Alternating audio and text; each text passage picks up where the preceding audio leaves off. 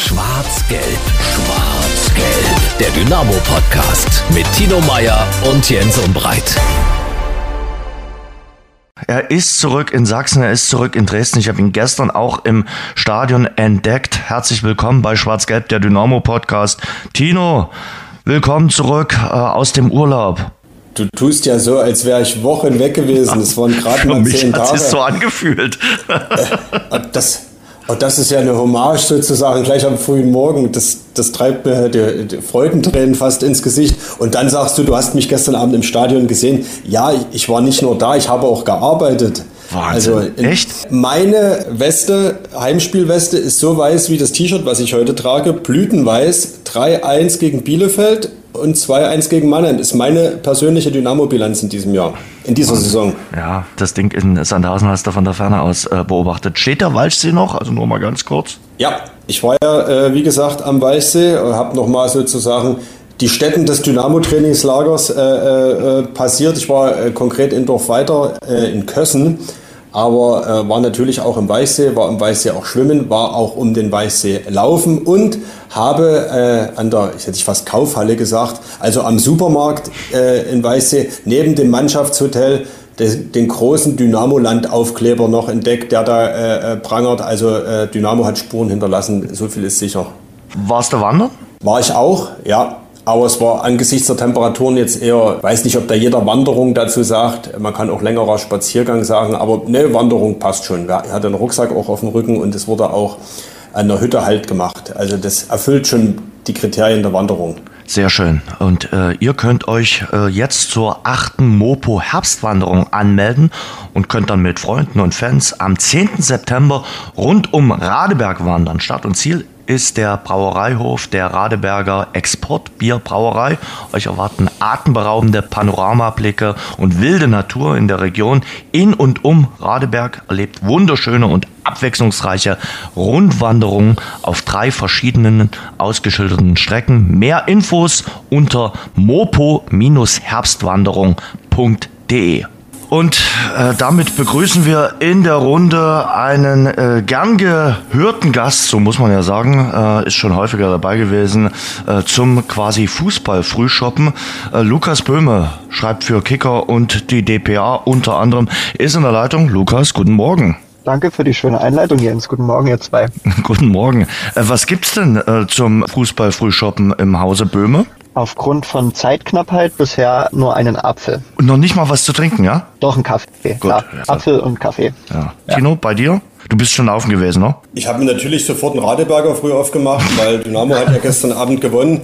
Äh, nee, ehrlicherweise, Alkohol, ne, das auf jeden Fall wegen dem isotonischen Gehalt und so weiter. Nee, ehrlicherweise habe ich noch äh, gar nichts gegessen, weil du hast es gerade richtig gesagt, ich komme gerade vom Laufen und werde dann sozusagen ein verspätetes Frühstück nach unserem Podcast sozusagen zu mir nehmen. Oh, was gibt's denn als Läuferfrühstück? Das ist relativ unspektakulär. Ich werde dann in die Kantine gehen, hier im Haus der Presse, und schauen, was es gibt. Ich tendiere irgendwas, es wird schon irgendwie, so irgendwie Joghurt, Quark, Müsli-mäßig irgendwas sein und wahrscheinlich auch ein Brötchen dazu. Aber ich kann mir vorstellen, die Kantinenfrau, die Frau Schneider unten, die hatten Tino Meyer schon ganz besonders lieb. Die zwinkert dir schon zu und sagt dir, ach Mensch, Tino, ich habe dir was ganz Besonderes gemacht. Ehrlicherweise bin ich ja eher selten hier im Hause frühstücken, sondern. Und deshalb freut die sich umso mehr, wenn sie dich sieht. Auf, pass auf, ich bin aber ein äh, äh, regelmäßiger Mittagsgast und oh. komme da immer ziemlich spät, aber, und da freut sich natürlich die Frau aus der Küche, aus der Kantine und macht mir dann, so ist zumindest mein Gefühl, eine extra schöne große Portion. Und da oh. freue ich mich dann wiederum immer. Ach. Also das war so schön, äh, diesen Podcast beginnen. Es ist wirklich wunderbar. Lukas, ähm, du hast das Spiel gestern nicht mit uns oben auf der Pressetribüne verfolgt. Nicht, weil du irgendwie einen Groll auf uns gehegt hast, sondern aus anderen Gründen. Mhm. Meine Neffen waren zu Besuch bei meinen Eltern, also meine Neffen aus Berlin. Mhm. Ähm, der eine kommt gerade in die Schule, der andere wird das nächstes Jahr dann das Glück haben. Das heißt, die sind noch relativ jung und das war tatsächlich ihr erster Stadionbesuch. Und ähm, das bot sich an, mit denen mal ähm, ins Stadion zu gehen. Und da habe ich tatsächlich gestern im Familienblock gesessen und das Spiel mal aus einer anderen Perspektive beobachtet. Pädagogisch äußerst wertvoll, weil mit dem ersten Stadionbesuch kann man die Kinder auch da hinleiten, für welchen Verein sie künftig sein sollen. Exakt, und das kann ja jetzt nun wirklich keiner wollen, dass die Anhänger des Hauptstadtclubs werden. Oder von Waldhof Mannheim. oder von Waldhof Mannheim. Und ähm, ja, die andere Option in Berlin, die andere große Option mhm. wäre Union. Das könnte ich schon verstehen. Mhm. Aber da Karten zu bekommen, ist gefühlt ausgeschlossen. Deswegen ist das schon ganz gut, dass der Onkel in Dresden da die Möglichkeit hat, die Jungs mal mitzunehmen. Wie hat's denen gefallen?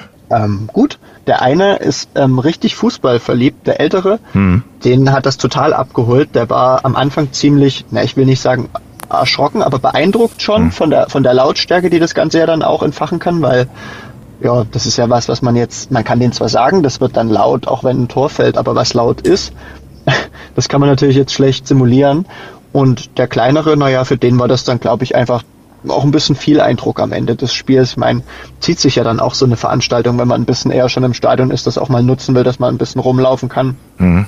Ähm, aber die haben das schon, die, die fanden das schon ganz gut der Sieg hat natürlich dann äh, sein Übriges getan. Gab es vom Onkel neben der Stadion-Bratwurst auch, auch etwas aus dem Fanshop für die Jungs oder war gestern nur erste Gewöhnung? Es gab gestern die erste Gewöhnung, aber ähm, als fürsorglicher habe ich natürlich dafür gesorgt, dass sie gut eingekleidet waren und so ist der kleinere im Marco Vorbeck Trikot unterwegs gewesen und der andere hatte ein Fanshot, was ich auch anhatte, als ich so alt war wie sie. Also die waren, die waren mit mit fast schon historischen Dynamo-Fan-Klamotten ausgestattet, ja, haben aber schon hat angemeldet. Marco Vorbeck gespielt, also das ist ja jetzt schon auch Monde her. Da warst du ja klein, also das ist dein, deine Devotionalien gewesen.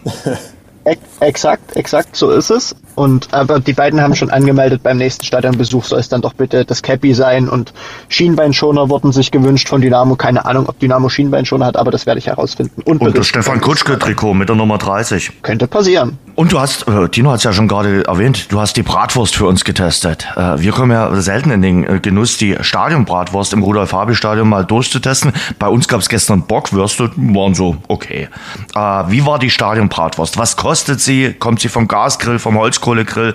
Und wie ist sie kulinarisch zu bewerten. Ich habe natürlich ein bisschen vergessen, wie knapp so eine Halbzeitpause ist. Dann manchmal, weil 15 Minuten im Regelfall. Exakt, ja, ja, exakt. Aber für uns steht das Essen dann natürlich schon bereit. Wenn man aber Fan ist, dann muss man natürlich muss man natürlich los, ne? Und das auch zu einem guten Zeitpunkt. Das war dann schon ein bisschen schwierig. Deswegen, äh, ich glaube auch, es gibt ja auch die Möglichkeit vom, vom Holzkohlegrill. Das war aber für mich zu weit entfernt.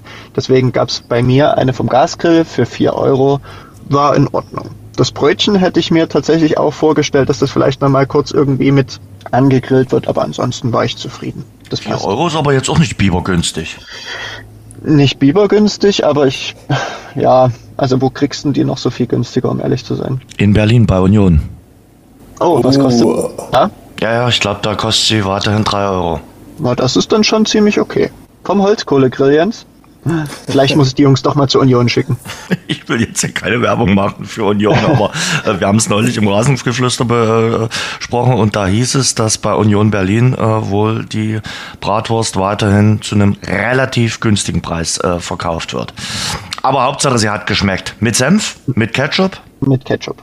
Ach Gott, ach Gott, ach ich, Gott. Ich, ich, ich bin nicht da, der Senf-Typ, leider. Jens, wie kriegen wir denn jetzt den kulinarischen Bogen zu dem Leckerli gestern Abend auf dem Spielfeld? Das wollte ich nämlich sagen. Also, das äh, konnte man sich durchaus anschauen und bevor wir richtig reingehen, in Medias Res, wie es immer so schön heißt, würde ich mal sagen, also ganz ehrlich, englische Wochen im August, so Spiele unter der Woche, gestern knapp 27.000 Zuschauer, ertrage ich wesentlich besser als im Dezember oder im Februar oder selbst im März ist es ja manchmal noch zapfig. Und ich habe mich gestern wiederholt gefragt, warum in Gottes Namen hat die dritte Liga nicht zwei englische Wochen im August, meinetwegen auch noch Anfang September gemacht und stattdessen diese bekloppte englische Woche am 19. und 20. Dezember. Vielleicht könnt ihr es mir erklären. Tja, Lukas, jetzt bist du wieder gefragt. Ich kann dazu nichts sagen, aber ich stimme dir natürlich zu, Jens. Das war gestern Abend auch, äh, äh, sag mal, atmosphärisch vom ganzen Umfeld mit untergehender Sonne und schöner Temperatur. Es war dann doch nicht mehr ganz so hitzig. Äh, wirklich ein schöner Abend und auf jeden Fall auch zeitlich äh, viel, viel günstiger, äh, so das im August zu spielen, so eine englische Woche, als so kurz vor Weihnachten. Da bin ich ganz bei dir. Also ich habe nicht gefroren gestern. Und das lag nicht nur am Spiel. Das Spiel hat mich erwärmt wie eine warme Decke im Dezember, aber eben drumherum. Es war ein wunderbarer Sommerabend. Lukas, kannst du irgendwelche Gründe ins Spiel bringen, warum man Mitte Dezember da stattdessen nochmal kickt. 19. oder 20. Dezember. Nicht so wirklich. Ich mag aber zumindest den Decken Ball, den du mir gerade rüber gespielt hast, nochmal aufnehmen. Nicht erst im Dezember nimmst du eine Decke. Jens, ich werde das dokumentieren für alle Zuhörer. Nee, aber ich habe wirklich keine Ahnung. Und vor allem würden die Spiele im Sommer, ähm, finde ich, auch noch mehr, weil ich ja jetzt nun gestern die Erfahrung hatte, äh, jungen Fans die Möglichkeit ja. geben, mal mitzugehen. Also wir sind zwar aus der Ferienzeit dann raus, ja, aber so ein Spiel bei untergehender Sonne ist doch nochmal was anderes, als 19 Uhr im Dezember ins Stadion zu gehen, wo es schon zappenduster ist und alle gefühlt schon eigentlich nur noch ins Bett wollen. Also vor allem die kleinen Zuschauer. Und damit sind wir jetzt so langsam äh, beim Spiel. Tino hat es schon durchklingen lassen. Lukas, ähm, Hitze war gestern auch kein Thema. Also weil wir vorher vor ein bisschen gesprochen haben, Mensch, es wird wieder so warm. Also in Sandhausen war es wirklich über 30 Grad, aber gestern war es eigentlich schönes Wetter, um zu zocken und zu äh, kicken. Es war vom Rahmen der Fußballabend, wie man sich denn eigentlich, eigentlich malen kann. Das Stadion fast voll, das Wetter ziemlich angenehm, die Bedingungen waren top. Und es war ja auch schon so eine Art richtungsweisendes Spiel. Äh, das dritte Spiel, klar. Ähm, kannst jetzt sagen, ja, wir sind noch früh in der Saison. Das stimmt sicherlich. Wenn Dynamo gestern nicht gewonnen hätte, hätte man sicherlich schon andere äh, Diskussionen ganz zart geführt. Ja, auf jeden Fall. Die Fallhöhe, die war, glaube ich, gestern nicht zu unterschätzen, weil eben auch Mannheim ein Gegner ist, den man nicht unterschätzen darf, wie das Spiel gestern eben auch gezeigt hat. Für die war es ja noch ein bisschen prekärer, was jetzt das, was den Saisonstart anbetrifft. Die hatten ein Spiel verloren, eins unentschieden gespielt. Das ist äh, noch weiter weg von dem, äh, wie man sich so einen Saisonstart vorstellt. Von daher äh, war das äh, eine durchaus knifflige Aufgabe für Dynamo, sowohl atmosphärisch als eben auch äh, was den Gegner anbetrifft. Und eingedenk der Tatsache fand ich, haben sie das dann schon sehr ordentlich gelöst und vor allen Dingen fand ich es jetzt mal wirklich unabhängig vom Ergebnis erstmal die richtige Antwort auf die Partie am Freitag da in Sandhausen. Auch da wieder unabhängig vom Ergebnis, dass man Sandhausen 1-0 verloren hat, ist ja das eine, aber äh, das eher ernüchternde, betrübliche war ja die Art und Weise, wie man dort verloren hat. Und das war dann gestern schon wieder ein anderer Auftritt, auch äh, wenn es äh, jetzt eher zäh losging. Das muss man schon auch sagen. Ja, also nochmal ein ganz kurzer Blick in den Rückspiegel auf den Freitag. Über den Freitag will ich eigentlich gar nicht mehr so viel sprechen, aber der Freitagabend, dieser Kick in Sandhausen hat mich so ein bisschen an die Drohnenshow zum Stadtfestende erinnert, die auch so ein kleiner Rohrkrepierer war. Man muss ja ganz ehrlich sagen, Dynamo hat ja nun wirklich kein Feuerwerk in Sandhausen äh, abgefeuert und gestern, das war schon wieder Heimspiel äh, bei äh, Dynamo Dresden. Hören wir mal rein, was Markus Anfang erstmal nach dem gestrigen 2 zu 1 Sieg gegen Waldhof Mannheim gesagt haben, bevor wir über das Spiel sprechen. Die ersten 20 Minuten, muss man sagen, haben wir durch einen oder anderen individuellen Fehler auch immer wieder dafür gesorgt, dass Mannheim zu Torgefahr gekommen ist. Wir haben dann äh, den individuellen Fehler, wo sie auch 2 gegen 1 sogar gegen Torwart gehen, wo sie selber ausrutschen dann. Da können wir sicherlich in Rückstand geraten. Dann haben wir einen Schuss noch gehabt, den Drille sehr gut gehalten hat aus äh, schon einer hohen Distanz, aber, aber trotzdem super geschossen. Also der kann auch reingehen. Haben noch einen gehabt, der ans Außennetz gegangen ist. Da machen wir, wo wir vorher auch schon im kontrollierten Spielaufbau waren, machen wir das richtig gut, kommen nach vorne, kommen über den Flügel, schlagen die Flanke, machen dann das Tor und das hat uns dann noch ein bisschen mehr Sicherheit gegeben. Dann haben wir das zweite Tor, was sehr, sehr gut herausgespielt war, was muss ich den Jungs ein Kompliment machen. Ähm, auch Luca Herrmann, wie er das auf dem Flügel gelöst hat und Denno dann in die Gasse geschickt hat und dann Haupe wieder den dann, dann weggemacht hat, das war schon ein richtig guter Spielzug. Was ich meiner Mannschaft dann äh, ankreiden muss, ist, äh, dass sie einfach äh, das dritte Tor nicht nachgelegt haben. Also wir haben, ich glaube, dann bis zur 75. Minute das Spiel ganz klar beherrscht und haben dann zahlreiche Torchancen und müssen unbedingt das dritte Tor machen. Und wenn du das dann nicht machst, dann ist immer klar, du kannst durch eine Situation mal einen bekommen, das ist dann passiert und dann musst du es hinten raus nochmal verteidigen. Äh, ist schade, weil wir wollten unbedingt auch zu Null spielen. Ähm, aber gut, wir nehmen den Sieg natürlich danken an, wissen auch, ähm, dass es äh, keine Selbstverständlichkeit ist, gegen Mannheim ähm, so äh, ins Spiel zurückzukommen und dann 2-0 zu führen. Aber das zu Null spielen, das müssen wir, das müssen wir noch reinkriegen und vor allen Dingen unsere Chancen besser nutzen äh, nach vorne hin. Ansonsten glaube ich, haben meine Jungs trotzdem ein sehr gutes Spiel gemacht, glaube ich auch über weite Strecken das Spiel bestimmt und auch verdient gewonnen gegen trotzdem immer wieder gefährliche Mannheimer, die bis zum Schluss gekämpft haben und äh, drum gekämpft haben, vielleicht noch hier einen Punkt mitzunehmen. Wir sind glücklich damit und werden jetzt regenerieren und dann haben wir noch ein Auswärtsspiel in Dortmund in der englischen Woche. Also, Lukas, ganz ehrlich, ich finde, ja, irgendwie war es ein komisches Spiel. Also, Mannheim bestimmt die Anfangsphase, dann wie aus dem Nichts geht Dynamo in Führung, dann äh, Doppelschlag fast durch Kutschke und Hauptmann. Dann musst du eigentlich das dritte machen und bringst am Schluss Mannheim dann doch wieder ins Spiel. Perfekte Zusammenfassung, ganz kurz auf den Punkt und auch die Einleitung mit es war ein komisches Spiel trifft es ganz gut. Es gab ja, ich habe ich hab gar nicht so richtig verstanden, warum der Start in das Spiel so, so schwer fiel. Es war ja tatsächlich auch nicht so, dass Mannheim total zugepresst hat, total aggressiv unterwegs war. Man hat sich ja schon ein bisschen selber auch in die, mhm. in die mhm. Bredouille gebracht, was ja auch die, der Fehler von Paul Will, 18. Minute war es, glaube ich, mhm. zeigte, wo man dann ja wirklich von Glück sprechen muss, dass sich die zwei Mannheimer Angreifer dort mehr oder minder gegenseitig über den, über den Haufen rennen, weil das war eigentlich prädestiniert dafür, da in Rückstand zu gehen, spätestens da, gab ja vorhin schon eine Chance, wo Triaccio sich gut auszeichnen konnte. Ähm, und da gab es wirklich einen Moment, ich weiß nicht, ob ihr das wahrgenommen habt, aber ich habe es so aus meinem Blog da gehört. Ähm, nach dieser Aktion gab es noch ein, zwei weitere Fehlpässe, da war schon kurz ja. Unmut da. Also da hatte ich kurz so das Gefühl, okay, wenn jetzt das Tor gefallen wäre, dann kann nämlich so eine Stimmung auch mal ganz schnell kippen. Ist zum Glück nicht passiert. So ganz leichte, dezente Pfiffe, nicht aus Richtung rechts, also rechts von mir äh, ist der, der K-Block, sondern eher aus der linkeren Seite habe ich die äh, vernommen. Also da gab es schon, und da bin ich wirklich bei Lukas, ich habe es auch im äh, Live-Kommentar im Radio gesagt, wirklich so ein bisschen Unmut, weil ich glaube, der gemeine Fußballfan sagte, naja, wir wollten aber hier noch 20 Minuten eigentlich 2-0 führen und jetzt spielt ja Mannheim äh, die Sterne vom Himmel. Und äh, sinnbildlich dafür, äh, Tino, steht schon diese Slapstick-Aktion da in der 18. Minute. Erst von Will und dann auch von den beiden Mannheimern. Ja, auf jeden Fall. Also für mich war das äh, schon irgendwo in, in, in, vielerlei Hinsicht ein klassisches, typisches Drittligaspiel.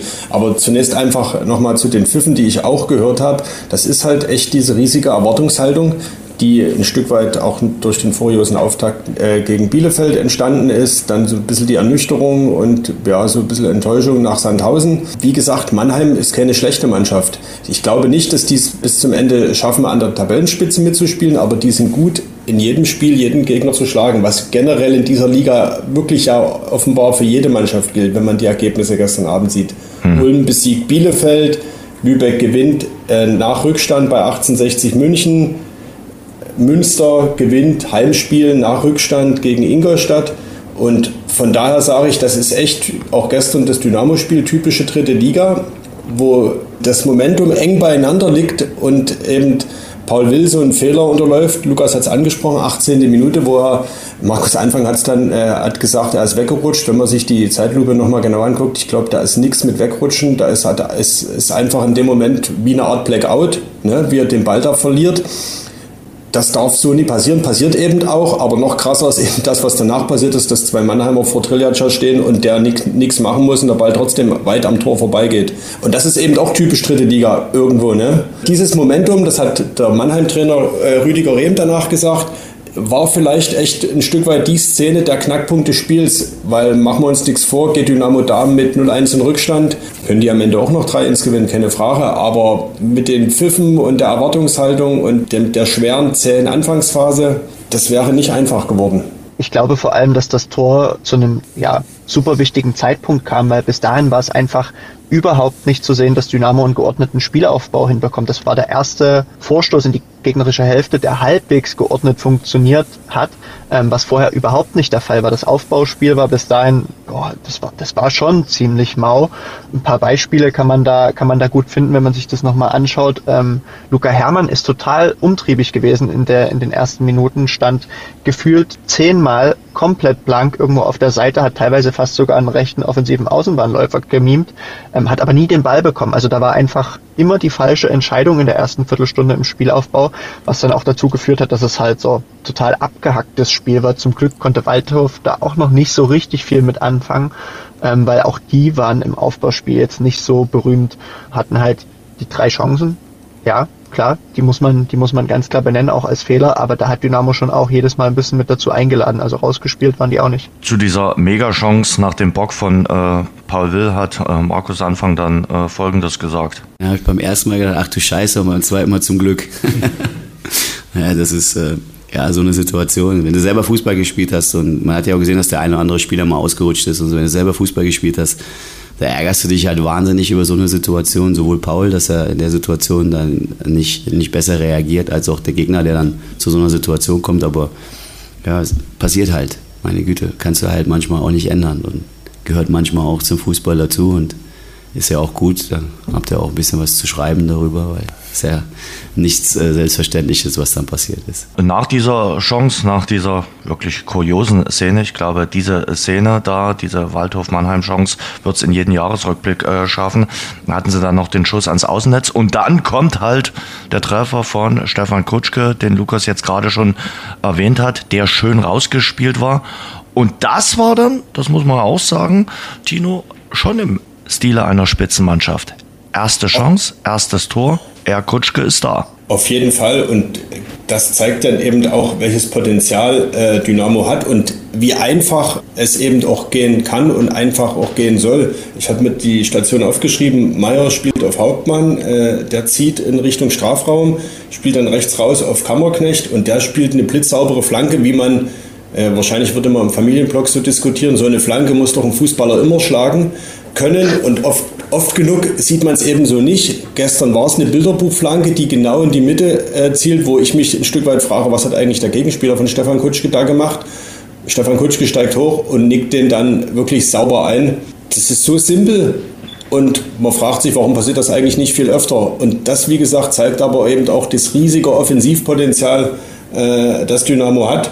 Ja, und danach, du hast es gesagt, Jens, dann, dann lief es in die richtige Richtung. Und dann hat Dynamo eben mit der zweiten Torszene eigentlich, wie sagt man so schön, den Sack fast schon zugemacht. Oder zumindest so, so etwas wie eine Vorentscheidung erzielt. Und das zweite Tor von Niklas Hauptmann, das war als, äh, als Gesamtangriff äh, fast noch schöner und spektakulärer, inklusive dem Abschluss, als dieses 1 zu 0. Also das war, das war wirklich klasse. Hm. Ich würde schon sagen, dass äh, Rüdiger Rehm sich doch gedacht haben muss, na, auch nach dem Führungstreffer, vielleicht dann auch noch spätestens nach dem 2 zu 0, Mensch, bin ich hier im falschen Film. Also ich wollte in Oppenheimer und bin jetzt bei Barbie gelandet. Irgendwie muss der doch äh, gedacht haben, was, was läuft hier gerade schief äh, mit meiner Mannschaft, oder? Zumal ich glaube ja immer noch die Besucherzahlen von Barbie deutlich höher sind als die von Oppenheimer. Also, Ist so. nee, aber es muss, es muss sich tatsächlich so, so angefühlt haben für ihn, weil Dynamo bis zu dem Zeitpunkt tatsächlich ja nicht so nicht präsent war, mhm. nicht wirklich Zugriff aufs Spiel hatte. Ja, aber dann, ich glaube, ein Problem der, der Mannheimer in dem ganzen Spiel war halt auch, dass sie es nicht so wirklich geschafft haben, dann in der letzten Reihe Druck auf Dynamo zu bekommen. Ne? Also bei der Flanke ist es unbedeckt. Kutschke hat in der Mitte gutes Spiel, wie du sagst, auch beim 2 zu 0 sind alle Mannheimer in der Defensive viel, viel zu weit weg und auch bei allen anderen Chancen im zweiten Durchgang. Ich meine, klar, Chancen entstehen in der Regel durch Fehler, aber da war schon viel Raum und ich glaube, das ist ja auch ein Punkt, den man Dynamo an dem Spieltag deutlichst ankreiden muss, ähm, dass die Chancenverwertung eben gar nicht funktioniert hat und gar nicht gepasst hat kommen wir auch noch äh, dazu. Chancenverwertung wird auf jeden Fall nochmal gleich ein Thema sein. Aber das 1 zu 0, das hat auf jeden Fall Rückenwind gegeben. Tino hat es gerade äh, schon gesagt. Und ja, für mich die Szene des Spiels, dieses äh, 2 zu 0, wunderbar rausgespielt und vollendet dann äh, von Niklas Hauptmann. Der Kicker schreibt sehenswert. Also das finde ich fast noch ein bisschen zu milde ausgedrückt für dieses wunderbare Tor. Also das war ja für die dritte Liga fast schon ein Kunstwerk, würde ich sagen, Lukas. Ich werde beim Kollegen mal nachhaken, der da online getickert hat. Nein, das ist absolut. Es war für die für die dritte Liga war das ein herausragendes Tor. Ähm, auch in der zweiten Liga, glaube ich, kann man sagen, das das passiert nicht ganz so oft, weil die Ballmitnahme und dann letztendlich auch der Abschluss, was ja quasi eine flüssige Bewegung mehr oder minder war, das war schon herausragend. Und Niklas hat ja danach auch im Ton gesagt, du hast ihn ja darauf angesprochen, dass es da einfach gepasst hat. Er hat es ja auch versucht, nur so einfach zu umschreiben. Und ähm, die SZ hat doch, glaube ich, geschrieben, wenn ich das vorhin richtig gesehen habe, dass Dynamo jetzt einen neuen Spielmacher hat, der auch noch torgefährlich ist, so ungefähr. Und da, da kann man ja auch nur zustimmen. Also der, da hat jemand geraden Lauf und, und schickt sich an, ähm, das, was er im letzten Jahr liegen gelassen hat, jetzt nachzuholen. Tino, wer hat's prophezeit? Wer hat's prophezeit, dass äh, Niklas eine gute Saison mit vielen Toren hinlegt? Du wahrscheinlich, oder? du wahrscheinlich. hab, hab, aber habe ich dich nicht gefragt, ob er mehr Tore schießt ja. äh, oder gelbe Karten kassiert? Es steht jetzt 2 zu 1 für die Tore ja, gegen die gelben Karten. Weil eine gelbe Karte hat er gestern nicht gesehen. Richtig, richtig. Und äh, deshalb war er auch richtig happy nach dem Spiel und äh, glücklich. Glückwunsch. Wieder getroffen zu Hause, oder? Es läuft. Ja, jetzt, jetzt sprichst du mal das Tor direkt an. Freut mich. Nee, cool. war ja auch ein bisschen jetzt natürlich, nachdem der Amo gegangen ist, ist das natürlich auch ein bisschen mehr, mehr meine Pflicht, da vorne mit reinzugehen. Und hat, hat wieder gut funktioniert. Guter Ball von Denno und ich nehme ihn dann ganz gut an und äh, schließe direkt ab. Ganz gut. Also die Drehung, das war schon ein schönes Tor. Also es ist ein Tor, was man sich auch gerne noch mal äh, oder zweimal angucken kann. Ja, werde ich mir später sicher auch nochmal anschauen. Äh, aber klar ist auch, der funktioniert nicht immer so, aber der Ball ja, lag dann perfekt vor den Füßen und ich habe ihn dann einfach einfach in die Ecke geschoben. Ja. Aber man muss auch sagen, in den ersten 20 Minuten hatte er ordentlich Mehl, oder? Also da war Mannheim schon äh, besser. Die hatten drei richtig gute Chancen und irgendwie stellt das Tor vom Kutsche das Spiel erstmal auf den Kopf. Ja, Mannheim hat, hat viele tiefe Bälle gespielt. Das, da hatten wir schon unsere Probleme mit den ersten 20 Minuten. Hast du recht, hatten wir Glück in der einen oder anderen Situation. Und dann waren wir zum Glück mal effektiv mit der ersten Chance. Gute Flanke Kammer, Kutsche verwertet. Dann äh, hatte ich nach dem 1 das Gefühl, jetzt sind wir drin. Links zweite nach und dann in meinen Augen äh, müssen wir auch schon vor der Halbzeit das dritte nachlegen. Äh, und dadurch spätestens nach der Halbzeit dann hatten wir genug Chancen, das Spiel schon eher zu beruhigen und auf unsere Seite zu bringen. So 2-0 ist halt ein unangenehmes Ergebnis. Äh, dass deine Gegner irgendwann auch mal aufmacht und in unseren Strafraum reinflankt, ist dann, ist dann auch normal. Aber ich hatte trotzdem das Gefühl, dass wir uns gepusht haben und trotzdem mit allem versucht haben, noch das Ding ja, über die Zeit zu bringen am Ende. Niklas Hauptmann, also gut, wir loben ihn hier jede Woche eigentlich, äh, wenn er gut gekickt hat und gut gezockt hat. Und irgendwie trifft das dann doch schon zu, was auch Marco Hartmann über ihn mal gesagt hat. Er ist schon irgendwie so eine kleine Schlange. Klar ist, dass so ein Tor dir halt schon einen Push gibt, ist ja vollkommen klar. Dann spielst du vielleicht mit noch mehr Selbstbewusstsein. Ja, der Harti, der hat mir halt diesen Spitznamen verpasst und seitdem verfolgt er mich so ein bisschen. Habe ich, hab ich noch letztens wieder gesehen, beim letzten Heimspiel im Stadion, habe mich auch gefreut. Nein, das ist dann natürlich nach dem Tor, klar, ich will nicht sagen im Rausch, aber ein bisschen gepusht bist du natürlich auch mit der Atmosphäre hier zum Dienstagabend. Das sollte man vielleicht auch mal erwähnen, dass das nie normal ist, äh, was hier wieder abging. Und dann, dann wirst du natürlich getragen und dann heißt es trotzdem, die Balance zu behalten. Ne? Da, und ich mag Schlangen wirklich überhaupt nicht, mag ich die Schlange. Geht mir genauso, Jens. Ich äh, bin da überhaupt äh, nicht der Schlangenfreund, aber äh, wenn die Schlange äh, in Form von Niklas Hauptmann äh, auftritt, erst recht äh, in der jetzigen Verfassung, das ist schon echt ein Genuss, ihm dazu zu sehen. Und ich glaube, selten trifft, äh, trifft der Begriff Unterschiedsspieler, der ja inzwischen, wie so viele Begriffe, dann ein Stück weit auch inflationär gebraucht wird, trifft es aber in dem Fall wirklich. Der ist, macht äh, in dieser Form mit seinem Potenzial und so wie er es jetzt auf den Platz bringt, Tatsache den Unterschied in dieser Liga aus. Er ist da Tatsache unterfordert für die Liga und trifft da auf Gegenspieler, die ihm nicht gewachsen sind, was die Diskrepanz zwischen dem, was äh, Hauptmann kann und was die Gegenspieler können, eben noch viel, viel größer macht. Ja, den Raum und wenn er den dann so nutzt, und das ist eben jetzt wirklich der wichtige Punkt, wir brauchen nicht sein Potenzial loben, sondern wir müssen ihn daran messen, was er abliefert. Und das ist jetzt der gravierende Unterschied zum Vorjahr. Er geht da vorne rein, sagt er selber, und dann vollendet er die Sachen eben auch. Hätte er auch die Chance zum zweiten Tor gehabt. Also man sieht, da ist immer auch noch Luft nach oben, aber äh, die Saison ist ja auch noch jung. Wichtig ist, dass er die Szenen hat, dass er sie vollendet und dass er danach so schön geerdet, sachlich bleibt, wie es dann auch gestern gewesen ist. Das eben, Lukas, finde ich so angenehm. Der ist ja komplett allürenfrei. Also kommt dann rum und äh, lächelt und äh, ist dann ist auch sehr angenehm, äh, wenn man mit ihm nach dem Spiel plaudert. Im Erfolgsfall wie auch im Misserfolgsfall ja. übrigens. Auch das eine Eigenheit, äh, die nicht die nicht jeder mitbringt. So, das muss man ganz klar sagen. Ja, ich glaube einfach, der weiß schon auch, wo er steht im Leben. Ne? Der ist sehr früh sehr hoch gelobt worden. Für ihn ist mal richtig viel Geld bezahlt worden. Dann hat er gesehen, dass es im Fußball eben nicht immer nur nach oben geht. Klar haben da auch Verletzungen eine entscheidende Rolle gespielt, aber ich glaube einfach Demut ist schon ist schon ein Begriff oder eine Eigenheit, mit der er sich relativ früh in seiner Karriere auseinandersetzen musste. Nicht konnte, wie alle Profis, sondern musste aufgrund seiner speziellen Situation. Und das lebt er und zeigt das auch im Umgang äh, mit den Leuten. Und ich glaube, das ist ja auch einer der Gründe, warum er auch zum Mannschaftsrat gehört, warum auch Markus Anfang so viel auf ihn hält.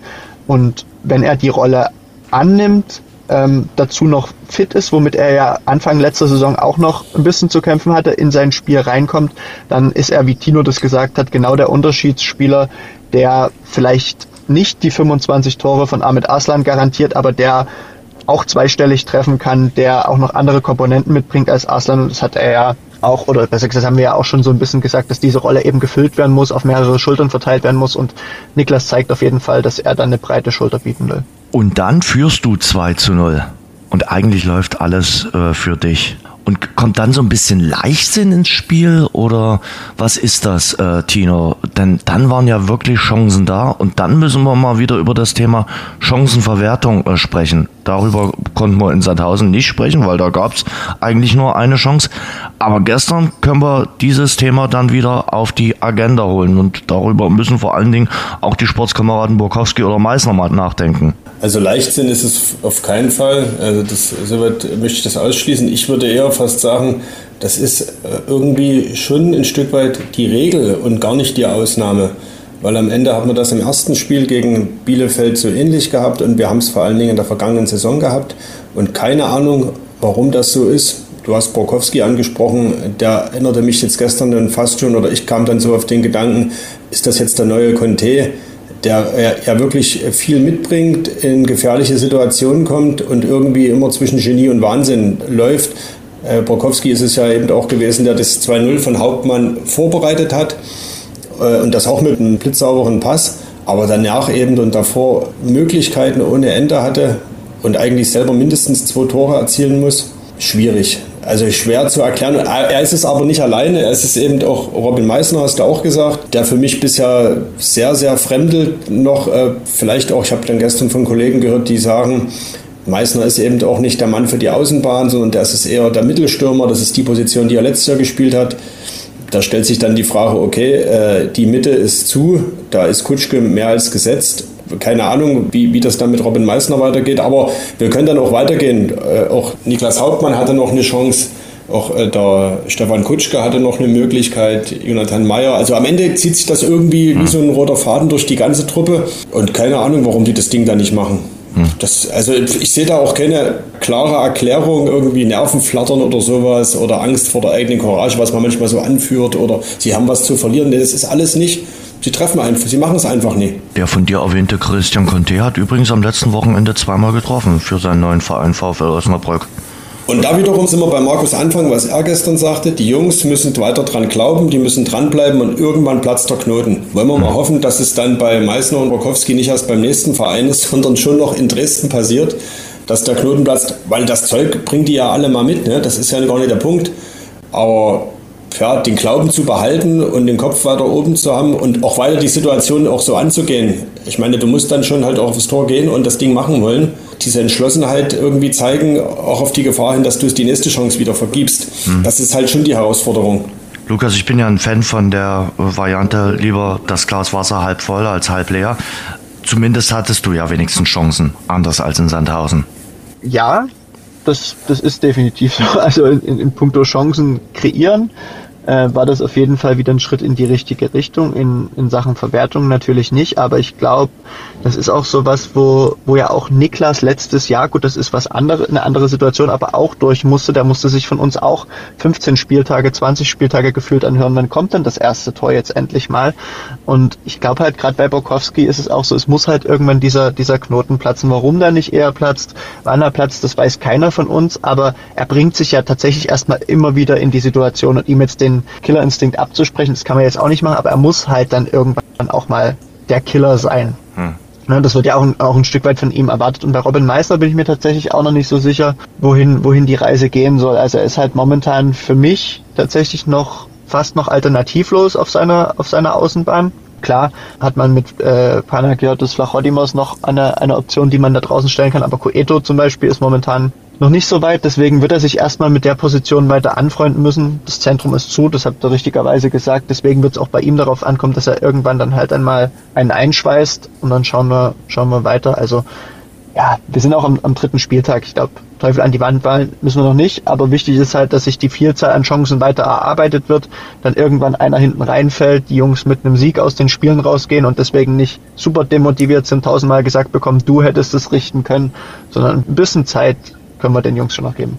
Tino, der Lukas hat jetzt gerade Flachodimos äh, schon erwähnt. Äh, der war jetzt gestern irgendwie so ein bisschen, naja, der tragische Spieler. Äh, sollte eigentlich reinkommen, dann macht Mannheim in der Schlussphase den Anschlusstreffer und dann muss Markus Anfang eben nochmal umplanen, muss Lars Bünning reinbringen und ihm bleibt der Einsatz damit verwehrt. Ja, ist auch irgendwie bezeichnend ne, oder symptomatisch für die Situation vom Flachodimos. Wir haben ihn ja äh, zu Unrecht, wie sich später herausstellte, im Sommer so ein bisschen als Streichkandidaten bezeichnet. Und gestern hatte ich dann auch wieder das Gefühl, Mensch, gerade nach dem Spiel in Sandhausen, warum kommt der nicht viel eher? Warum kommt der nicht schon in der 70., 80. Minute? Warum äh, überhaupt erst so spät? Dass es sich dann so entwickelt hat mit dem, mit dem Anschlusstreffer von Mannheim, ja, das ist äh, der Lauf der Dinge. Damit muss er leben. Aber, und ich glaube, die zwei Minuten hätten ihm jetzt auch äh, irgendwie nur schwer getröstet. Keine Ahnung, warum der nicht eher kommt. Ist mal eine Frage, die wir vielleicht auch nochmal Richtung Markus Anfang stellen können, stellen äh, sollten. Ich hätte den gestern auch eher gebracht, gerade weil der auch ein Tempo mitbringt. Und äh, der Trainer sagt ja selber, es liegt gar nicht an den Trainingsleistungen. Da spricht man dann aber gerne äh, vom Luxusproblem oder vom, vom Edeljoker. Aber er kommt ja oftmals jetzt gar nicht mehr an die Jokerrolle. Schwierig. Ich glaube aber auch, dass das auch, also auf der einen Seite spricht es wahrscheinlich gegen ihn, ja. Auf der anderen Seite spricht es dann doch aber auch für Jakob Lemmer, ähm, der für Meißner eingewechselt wurde. Ich glaube, von dem und auch darüber wurde ja bei euch im Podcast schon mehrfach gesprochen, halten alle in Dresden super viel und auch gestern hat er ja in Ansätzen wieder gezeigt, wie viel Tempo, wie viel, ja, wie viel Torgefahr dann er auch bringen kann. Das war dann gestern noch nicht, noch nicht von Erfolg gekrönt, aber den zu verteidigen finde ich schon richtig schwierig. Der hat einen richtig ekligen Körperschwerpunkt, der ist schnell, der hat schnelle Schritte. Also ich glaube, das ist schon eher was, wo auch Markus Anfang dann nochmal draufsetzt. Ich sehe den tatsächlich auch deutlich vor äh, Flachodimos aktuell. Aber sagt mal, ich hatte heute früh in meiner Laufrunde sozusagen, äh, äh, war das das Thema? Mit dir selbst? Nee, da waren noch äh, zwei Kumpels mit. Und da hatten wir dann sozusagen äh, in, der, in der Kabine sozusagen unser Kabinengespräch. Äh, Achso, ich dachte, ihr habt während des Laufens auch noch äh, das Spiel analysiert. Nee, nee, danach sozusagen, okay. vorm Duschen.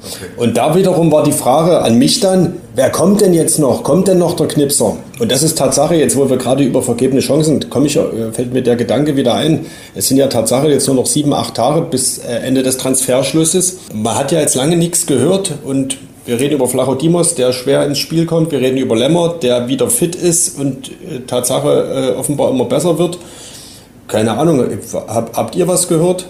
Was denkt ihr? Komm, kommt da noch wer? Es ist ja wirklich erstaunlich still geworden. Also ich gehe fest davon aus, dass noch ein Spieler kommen wird. Oder, und, und, oder? und wer soll das dann sein? Reden wir dann vom klassischen Neuner? Reden wir dann wieder über jemanden über die, äh, für die Außenbahn oder einen offensiven Mittelfeldspieler? So würde ich es eher äh, definieren. Und ich glaube, du brauchst auch noch jemanden, der so ein bisschen mit Standards was anfangen kann. Also über die Standards gestern, hm, das war immer noch überschaubar. Oder fandet ihr die jetzt gestern herausragend? Nee, also da hat man definitiv noch Luft nach oben. Das ist ja auch das, was Ralf Becker und auch äh, Markus Anfang immer mal wieder haben durchklingen lassen, dass dafür noch jemand gesucht werden soll. Aber ich weiß auch noch nicht, wer das sein soll. Und tatsächlich hebe ich auch mal die Hände. Ich habe wenig gehört in den letzten Tagen. Und jetzt frage ich euch, wo stellen wir den denn aber hin? Äh, und wen lassen wir denn dafür Aufs draußen? Feld. Das ist erstmal eine gute Idee, sonst können wir mit den Standards nichts anfangen, Jens. Da hast du recht. Aber wen lassen wir denn dafür draußen und wer rutscht denn da aus, äh, auch aus dem 18er oder 20 Mann Spieltagskader raus? Also ich, Dynamo finde ich gerade offensiv für einen Drittligisten jetzt nicht schlecht besetzt. Mhm. Das ist, das ist an, an, an Torgefahr bzw. Chancenverwertung mangelt, das ist unbestritten. Aber das sind vier, fünf, sechs Leute, die sich jetzt schon drängeln um die wenigen Plätze da vorne.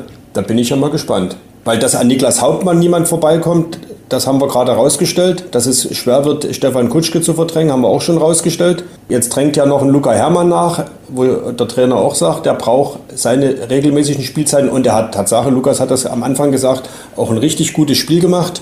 Also da ist ja, da ist richtig Bewegung offensiv. Es ist Leistungssport und äh, wie gesagt, da wird sich dann der durchsetzen, der besser zockt. Und wie gesagt, wenn du dann vielleicht zehn Spiele in Folge kein Tor erzielst, dann musst du vielleicht wahrscheinlich doch mal auf der dann schon etwas kälteren Ersatzbank, denn im Herbst wird es ein bisschen kälter werden, äh, Platz nehmen. Das ist dann einfach so. Dort gibt es auf jeden Fall eine warme Decke, das habe ich schon gesehen, ja. Was ja aber auch feststeht, ist ja, dass sollte noch jemand kommen, der diese Qualitäten mitbringt, wird das jemand sein, der auch ein entsprechendes Gehalt kosten wird. Ich gehe mal nicht davon aus, dass man noch jemanden verpflichten kann. Ich denke, das würde wahrscheinlich eher in Richtung, in Richtung Leihe gehen mhm. und dann muss man immer schauen, wie die Modalitäten da sind, was das Gehalt angeht. Aber jedenfalls wird es ja auch jemand sein, der ein bisschen was kostet. So. Und da kann ich mir schon vorstellen, dass da auch jemand, der vielleicht ein paar Mark mehr verdient, aus dem aktuell schon bestehenden Kader dann noch abgegeben werden müsste. Und da fallen mir dann tatsächlich bei denen, die wahrscheinlich schon relativ lange und auch halbwegs anständig bezahlte Verträge, fallen mir tatsächlich auch nur Scheffler und Flachodimos ein. Irgendwie habe ich auch das Gefühl, es braucht noch was, aber irgendwie weiß ich auch noch nicht, wie es realisiert werden soll. Tatsächlich. Aber Luca Herrmann hat wirklich ein gutes Comeback hingelegt. Äh, erster äh, Startelf-Einsatz seit dem 12. Dezember 2021. Also das ist schon ein Weilchen her. Damals im äh, Derby mal hören, was er nach dem Spiel äh, gesagt hat. Da strahlt einer, oder? Endlich mal wieder von Beginn an spielen zu dürfen in einem Pflichtspiel. Ist lange her. 12. Dezember 2021. Ja, das ist eine Weile her, ne? Und wie war es heute? Also ich sag mal, über 26.000 an so einem Dienstagabend hier in dem äh, Kessel, das ist natürlich auch was. Ja, hat an sich gut gepasst. Ich muss sagen, Abendspiele haben ihren eigenen Charme ein bisschen und es macht natürlich extrem Spaß. Fühlt sich gut an. Ja, man realisiert es gar nicht richtig im Moment. Man merkt dann, okay, man spielt, man versucht Vollgas zu geben, man merkt, es klappt ganz gut und dann freut man sich deswegen. Ist man, bevor wir zum Spiel kommen, an so einem Abend dann auch noch ein bisschen auf Adrenalin, also in Anführungszeichen auf Droge? Wann, wann kommst du dann in, in den Schlaf? Also das pusht ja einen auch ungemein, wenn man hier vor 27.000 spielt. Ja, wird wahrscheinlich eine Zeit dauern, aber das, das Problem, das kennt man nach Spielen. Man ist ziemlich geladen vom Spiel und dann dauert es eine Zeit, bis man wieder runterfährt auf jeden Fall. Ja. Weil es war ein verrücktes äh, Fußballspiel. Ihr seid nicht gut in die Partie gekommen. Mannheim hatte schon äh, gute Möglichkeiten an 20 Minuten. Dann quasi der Doppelschlag innerhalb von acht Minuten und dann lief es besser. Genau. Ja, ich glaube, wir haben ein paar Minuten gebraucht, haben dann trotzdem geschafft, unser Spiel ihnen aufzudrücken. Ich habe das Gefühl, wir sind schon ziemlich weit dieses, zu dem Zeitpunkt der Saison, weiter als letztes Jahr. Wir werden dominant und machen dann die Tore ein bisschen aus dem Nichts, aber haben eine gute Spielkontrolle. Das Problem ist dann, dass wir sie nicht killen und dass wir dann halt einfach ja, nicht das dritte hinterher schieben, dass das Spiel gelaufen ist. Ja, so wird es noch mal eng, aber Sieg ist Sieg. Ich finde, äh, Luca Herrmann hat äh, auf jeden Fall gezeigt, dass er wiederkommen darf. Auch gerne mal in der Startelf ich habe mich sehr gefreut, als ich gesehen habe, dass er in der Startelf spielen darf, weil ich ja seit jeher schon großer Fan bin. Also mir macht es einfach wahnsinnig viel Spaß, den, den Jungen auf dem, auf dem Platz zu beobachten, weil er immer wieder den Ball futtert, immer wieder Wege anbietet, auch richtig viele Wege läuft. Ich habe jetzt noch nicht nachgeschaut, wie weit es dann, dann gestern war. Ähm, darum geht's aber auch gar nicht. Aber bei dem habe ich einfach so 110 Prozent das Gefühl, dass der will, dass der Bock hat, dass der sich auch auf unterschiedliche Situationen einstellen kann. Also dass der sowohl in einem Spiel, wo man drückend überlegen ist, wo man, wo man enge Räume bespielen muss, eine, eine Möglichkeit bietet, dass der auch mal in einem Spiel, wo es eher schlecht läuft und um Grätschen und Kämpfen und Kratzen eklig sein geht, da sein kann. Der macht mir, der macht mir wirklich richtig Spaß und ich gehe auch fest davon aus, dass der, wie du das angedeutet hast, Jens, ähm, sich da gestern gut für ins Schaufenster gestellt hat und mehr, mehr Startelf-Einsätze bekommen wird. Und soll ich euch was sagen? Der erinnert mich ein bisschen an äh, Niklas Hauptmann in der Vorsaison. Großes mhm. Potenzial, kommt aus einer Verletzung zurück, braucht noch ein bisschen Zeit, hat aber schon gezeigt, dass er es kann, bringt wahnsinnig was mit, äh, auch an, an Mentalität und ist aber äh, sehr, sehr geerdet. Das haben wir gerade auch im Ton gehört. Also niemand, der jetzt irgendwie übersprudelt. Der hat ja, äh, da waren ja wir Journalisten gestern fast aufgekratzter ihm gegenüber als er selbst. Das hat dann Markus Anfang gesagt, ein sehr anerkannter Spieler auch, ist im Mannschaftsrat gewählt worden, ähnlich eben auch wie Hauptmann. Das sind zwei, die da in der Mitte doch wirklich äh, perspektivisch da ja, ja echt ähm, ein Schwergewicht für Dynamo darstellen können. Hm. Was mich dann wieder zur Frage führt, und, und wo stellen wir dann den neuen Mann hin, der noch kommt. Aber gut, deshalb, ja, wir vertagen das mal noch. Also das Thema Neuzugang mal noch um eine Woche. Ich glaube, nächste Woche ist dann der 30.8., da sind wir dann vielleicht schon schlauer. Wahrscheinlich. Aber wir, dann können wir gerne auch noch mal über Luca Herrmann reden. Nee, das war, ist wirklich beachtlich, seine Entwicklung. Wie gesagt, da war mal ein Karriereende, stand da mal im Raum. Und wenn man mal, mal geguckt hat, äh, 12.12.2021, das war der 1-0-Sieg in, in Aue, Torschütze äh, Rensford, Jeboa Königsdorfer. Und in der Mannschaft, kein, äh, mit denen Hermann damals zusammenspielte, gibt es sozusagen in der Startelf äh, kein einziger mehr. Da sieht man mal auch, wie schnell oder schnelllebig die Fußballzeiten sind. Nee, das war gestern sicherlich auch ein emotionaler Moment für ihn selbst, auch wenn er selber versucht hat, ein bisschen runterzuspielen. Kurze Anmerkung noch zur Defensive. Drittes Spiel, drittes Spiel, immer ein Gegentor äh, geschluckt.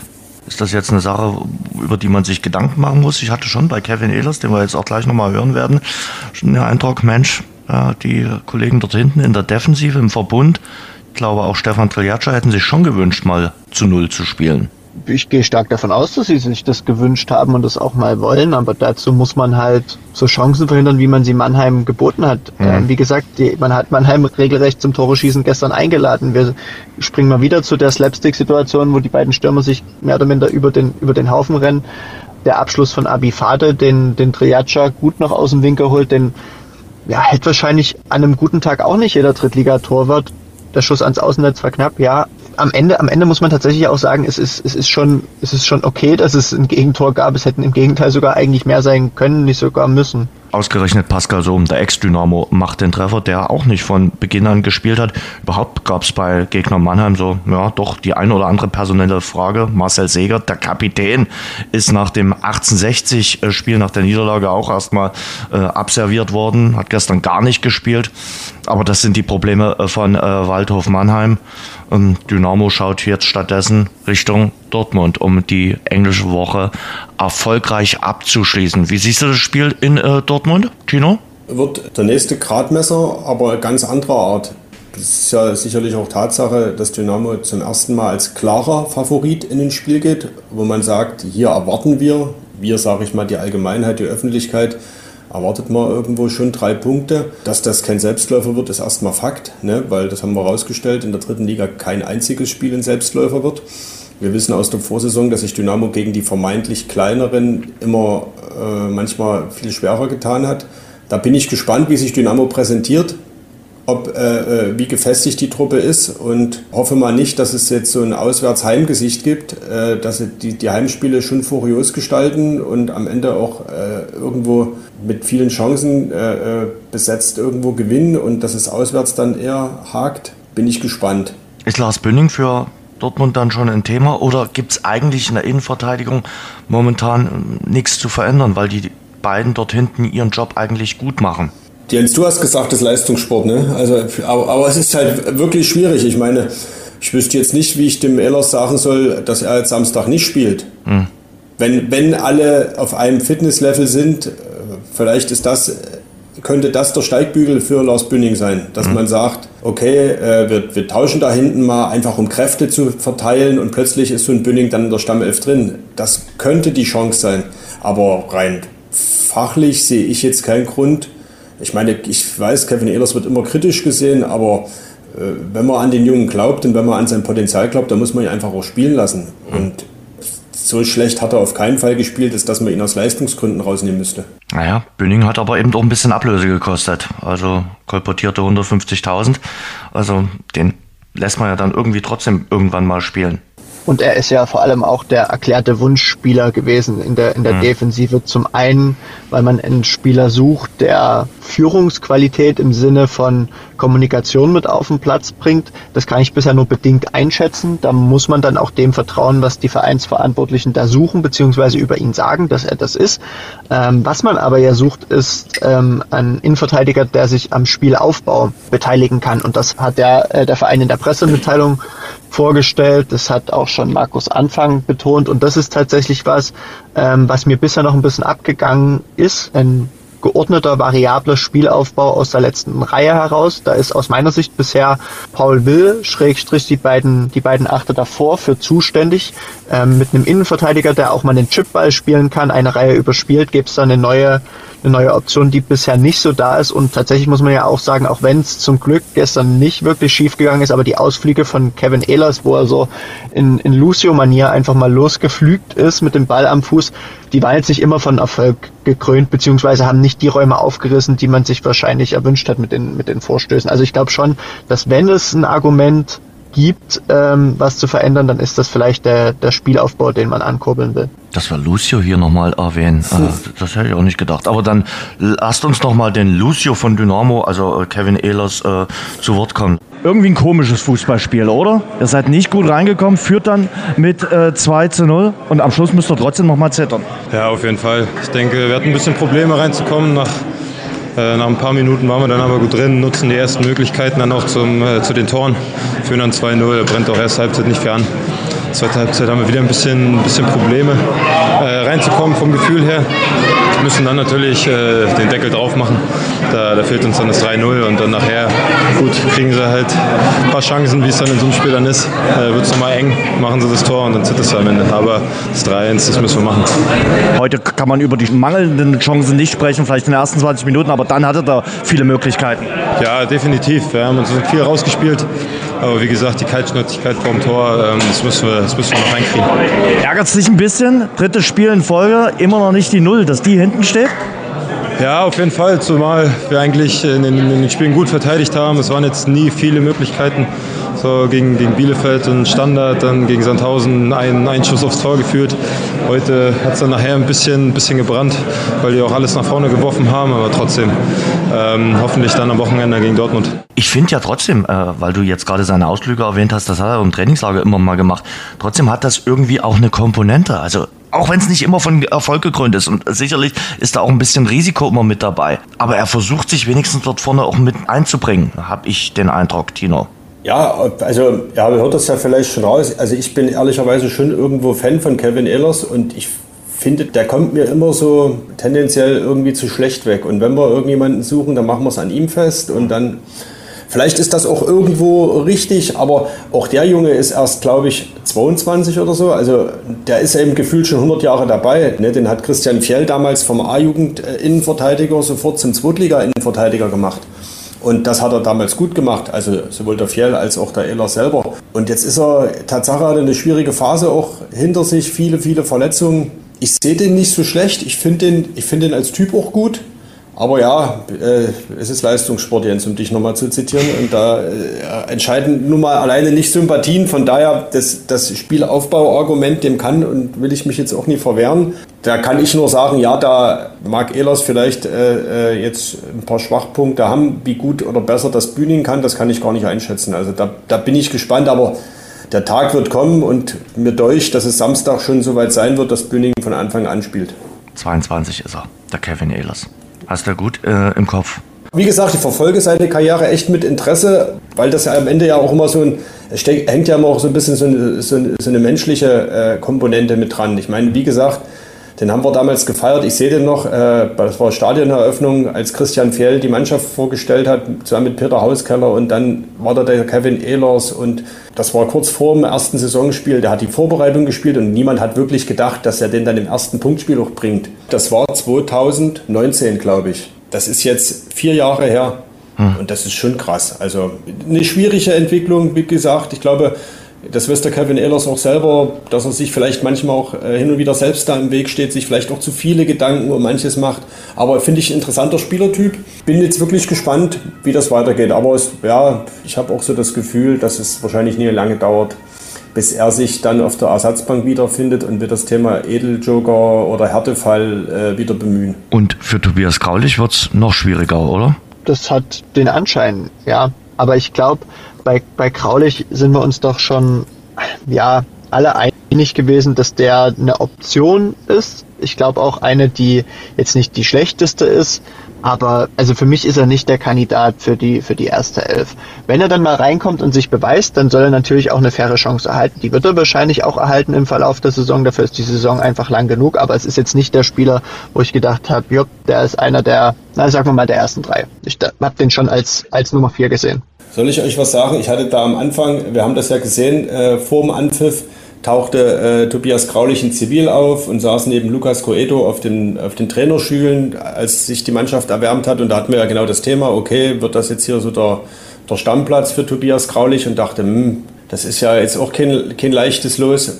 Und dann sagten beide Trainer in der PK, Fußball ist am Ende auch ein Mannschaftssport und am Ende geht nichts über die Mannschaft. Und da, da kam ich dann wieder zu Graulich und ich habe so das Gefühl, dass der genau, Lukas hat es gerade gesagt, diese Rolle für sich angenommen hat, auch noch voll akzeptiert und auch weiß, äh, es können nur elf spielen, es können nur 20 im Kader sein, aber wenn eine Mannschaft aufsteigen will, braucht man mindestens 4 bis 26 Spieler und ich will einer von denen sein und ich will meinen Teil dazu beitragen und wenn es eben nur eine hohe Trainingsqualität ist oder dann wenn der Jens äh, im Dezember die Decke rausholt, in der 88. Minute kurz vor Weihnachten eingewechselt wird, also Graulich, nicht Jens, und äh, dann das, den 1-0-Sieg verteidigt, sozusagen. Und wenn er nur damit hilft, dann ist das halt dieser Prozentpunkt, den du beitragen kannst zum großen Mannschaftserfolg. Ich glaube, Graulich ist auch intelligent genug, um seine Rolle äh, zu kennen und auch seine Position einordnen zu können. Ich werde es euch allen dieses Jahr beweisen. Ich brauche keine Decke. Definitiv nicht. Aber und auch keine Mütze, oder? Du ziehst durch. Ich ziehe durch. Lasst uns ganz kurz auf die äh, Liga noch einen Blick werfen. Äh, in dieser englischen Woche. Tino hat es vorhin mal so ein bisschen durchblicken lassen. Schon gestern verrückte Resultate. 1860 nach zwei Siegen, erste Niederlage zu Hause gegen Lübeck geführt, dann in Rückstand geraten. Auch Ingolstadt äh, hat verloren. Bielefeld äh, zeigt unterschiedliche Gesichter. Zu Hause top, auswärts eher flop. Und ja, wie gesagt, man kann auch ein bisschen vom Aufstand der Aufsteiger gestern äh, sprechen. Lübeck, Ulm und Münster haben allesamt gewonnen. So ein typischer dritter Spieltag oder schon mehr? Nee, ich glaube, es ist ein typischer dritter Spieltag, der auch zeigt, wie, wie eng diese Liga ist. Das klingt immer komisch, wenn man davon redet, aber es ist ja dann doch so, das hat Dynamo ja letztes Jahr am eigenen Leib erfahren, dass man auch gegen Mannschaften, die eigentlich schon tot sind und sich aus der Liga verabschiedet haben, um dein Trauma nochmal aufzurütteln, Jens, ähm, schwierige Spiele haben kann. Und ich glaube, das wird sich einfach so auch durch die Liga ziehen und ja, deswegen ist es auch schon ganz gut, dass Dynamo aus diesen ersten drei Spielen gegen ja doch auch wirklich namhafte Gegner mhm. dann immerhin sechs Punkte mitnimmt und also ich finde, das passt und das ist, ist schon so, wie man oder wie ich das auch erwartet habe, ja doch. Bin ich bei, bei Lukas, das, das, das passt schon so alles. Sechs Punkte ist voll, voll in Ordnung. Ein Unentschieden in Sandhausen wäre sicherlich äh, auch okay gewesen, aber im Großen und Ganzen und wenn man eben auch die Ergebnisse sieht und eben auch gestern, das ist für mich vielleicht noch so ein Knackpunkt, dass du am Ende nicht das 2 zu 2 kriegst. Na klar hätte das am Ende den, die, das große Ziel Aufstieg jetzt nicht irgendwie geschmälert oder wäre auch kein Riesenrückschlag gewesen, weil wir eben erst am dritten Spieltag sind. Aber das sind die kleinen Punkte, die sich am Ende eben summieren und darüber würden wir dann im Mai nächstes Jahr nicht mehr reden, dass du am dritten Spieltag äh, in der 88. vielleicht das 2-2 gegen Mannheim kriegst. Und mhm. dass du das aber jetzt nach Hause bringst gestern, das sind die Momente, wo ich sage, da kommt es drauf an in der dritten Liga. Und da musst du Woche für Woche, das ist glaube ich dieses wir müssen das Woche für Woche abliefern und punkten. Und mal hier einen Punkt, mal drei Punkte mitnehmen, darauf wird es ankommen. Und die anderen Mannschaften zeigen eben, da verlierst du halt als Bielefeld in Ulm und da nimmst du halt gar nichts mit. Ne? In Dresden hast du verloren, das war vielleicht zu erwarten und jetzt stehst du eben nur mit drei Punkten da nach, äh, nach drei Spielen. Und was soll Mannheim sagen? Ne? Die haben jetzt einen. Für die sieht es ganz äh, bescheiden aus äh, im Saisonstart. Was Radeberger alkoholfrei seinen besonderen Geschmack verleiht? Es ist der Kalista Aroma Hopfen, von dem wir extra für Radeberger alkoholfrei jedes Jahr mehr im Elbe-Saale-Gebiet anbauen lassen. Radeberger alkoholfrei. So großartig kann alkoholfrei schmecken. Dann ein Thema noch, äh, das Thema Frauenfußball. Weltmeisterschaft ist zu Ende gegangen am Wochenende in Neuseeland und Australien. Es gab beim äh, Kicker eine große Umfrage. 55.000 Menschen haben da mit dran teilgenommen, wie intensiv äh, die Menschen diese Weltmeisterschaft verfolgt haben. 16 Prozent haben intensiv gesagt, 30 Prozent so nebenbei, 11 Prozent haben gesagt, sie haben nur die deutschen Spiele verfolgt und 43 Prozent haben gesagt, sie haben es gar nicht verfolgt. Wo würdet ihr euch einordnen? Gut, ihr seid Journalisten, ihr müsst es ein bisschen verfolgt haben. Äh, Lukas, wie hast du äh, das Ganze verfolgt? Ich habe die, die deutschen Spiele habe ich geschaut mhm. ähm, und habe nebenbei auf Arbeit, äh, der lief der Fernseher immer mal und je mhm. nachdem, wie viel Möglichkeit ich da hatte, gerade mal hinzulinsen, habe mhm. ich das auch gemacht. Tatsächlich hätte ich, hätte ich gern noch mehr geguckt, weil ich schon fand, dass die WM jetzt spannender war als die letzten Großturniere bei den Damen. Ich fand schon, dass die Leistungsdichte jetzt höher war. Kann man vielleicht auch ein bisschen daran ablesen, dass es, glaube so so wenig Tore bei der WM gab ja, wie noch nie. Was man so interpretieren kann, dass die Leistungsdichte höher geworden ist, auch die kleineren Nationen ähm, besser geworden sind. Ja, aber tatsächlich waren die Zeiten ja auch manchmal ein bisschen zuschauerunfreundlich. Das muss man ja auch noch dazu sagen. Tino, wie ist es bei dir gewesen? Also ich muss ehrlich zugeben, dass mit dem Ausscheiden der deutschen Mannschaft äh, nach der Vorrunde, was ich äh, für äh, rein sportlich für unmöglich äh, äh, hielt, also vorher hätte ich nie gedacht, dass das passieren kann und passieren wird dass da mein Interesse schon an dem Turnier insgesamt merklich nachgelassen hat. Mag auch damit zusammenhängen, dass ich dann in Urlaub gegangen bin und mich versucht habe, da gänzlich ein bisschen zurückzunehmen. Äh, habe natürlich mitbekommen, dass Spanien am Ende den Titel geholt hat gegen England und äh, nach allem, was man gehört und äh, gesehen hat, äh, das dann auch sehr verdient. Viel äh, oder sehr, sehr spannend finde ich bei dem Thema Frauenfußball äh, den einen Aspekt, den Lukas schon angesprochen hat, dass es eben äh, die sogenannten Kleinen jetzt eben auch bei den Frauen nicht mehr gibt. Die erwarteten Kantersiege gegen Nationen, was weiß ich, äh, äh, wie Sambia oder sowas, die gab es einfach gar nicht. Ne? Es waren knappe, oft knappe Ergebnisse. Und eben auch dieses Favoritensterben, wie wir es von Männern kennen, passiert jetzt offenbar eher regelmäßiger, als, als dass es die Ausnahme wäre.